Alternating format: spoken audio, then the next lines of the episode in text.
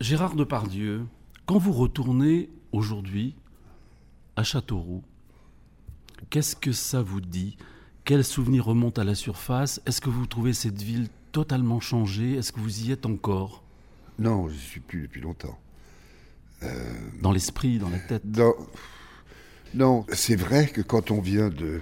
J'y suis retourné pour faire un film qui s'appelait Michou d'Aubert. J'ai vu à quel point les portes étaient petites. on ne se rend pas compte quand on est jeune de la, de la petitesse des choses, de cette... Et les maisons étaient petites, les esprits aussi. Alors, euh, j'étais stupéfait. Et, euh, et j'ai vu, là, je suis retourné voir les, les, trois pièces dans lesquelles on vivait. C'est un autre monde. C'est un autre monde, mais en même temps, c'est un monde d'où je viens et dont je suis fier. Parce que survivre dans ces choses. il, y avait, il, y avait des, il y avait du rêve. Là-bas, ce sont des gens tranquilles.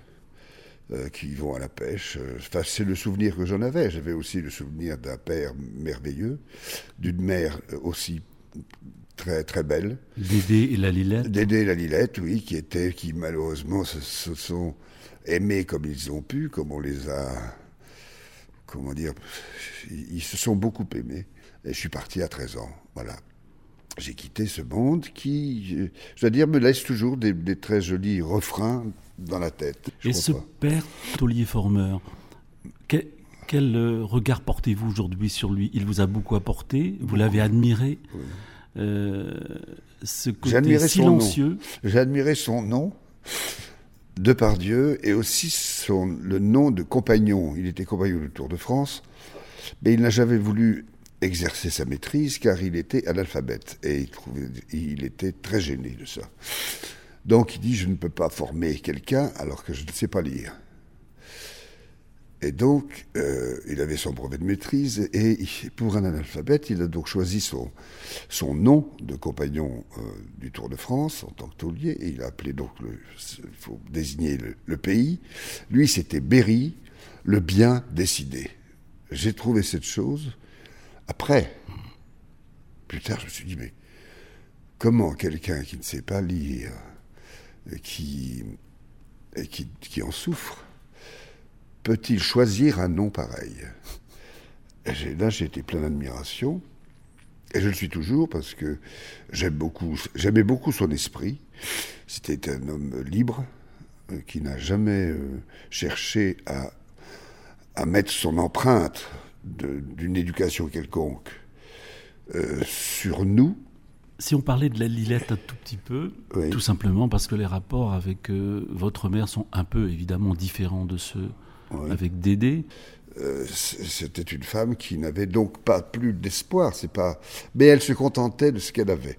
Et quand elle allait, quand elle voulait changer son son, son, train, son train de vie, eh bien, elle allait au cinéma et elle euh, se mangeait le film pendant 15 jours dans la tête. Voilà. donc, c'était, c'est quelqu'un d'à part. Et je dois dire qu'elle m'a beaucoup, beaucoup aimé. Et elle m'a beaucoup aidé avec une. Je veux dire, j'aurais pas la confiance que j'ai en moi si j'avais pas eu euh, l'amour de ma mère et, le, et la fantaisie de mon père. Et en même temps, vous dites, Gérard Depardieu, que vous étiez un enfant seul. Oui, Bien sûr, parce que j'avais pas de. Euh, j'étais seul de par ce poids ou ce fardeau que je comprenais, dans un certain sens. Et en même temps, je regardais les fenêtres qui s'allumaient quand la nuit commençait à tomber, et je j'adorais la, la nuit, j'adorais le, le, moment où la nuit commence à tomber, que les fenêtres s'allument et que les gens vivent leur, euh, se préparent à leur nuit. Et donc j'adorais passer dans les rues en regardant tout ça, puis essayer d'imaginer ce qui se passait derrière ces, ces fenêtres et dans ces, dans ces petits carrés, comme ça. Cette capacité de rêve, d'imagination que vous aviez enfant, vous le déteniez de, de qui? De la grand-mère, je crois Ma grand-mère, oui. Il y avait beaucoup de mystères autour de, ma grand-mère. Euh, en disant tais-toi, faut pas le dire, faut pas le dire. J'ai dit quoi? Et c'est vrai que euh, je n'ai jamais pris un médicament quand j'étais enfant, je buvais de, Elle mettait sa main sur un verre d'eau. Il y avait une, sorte de. Elle devenait pâle, et puis je buvais ça, puis bon, j'allais mieux. C'était donc une, une sorcière. Une sorcière, oui, ou une guérisseuse. Une, c'était une magnétiseuse.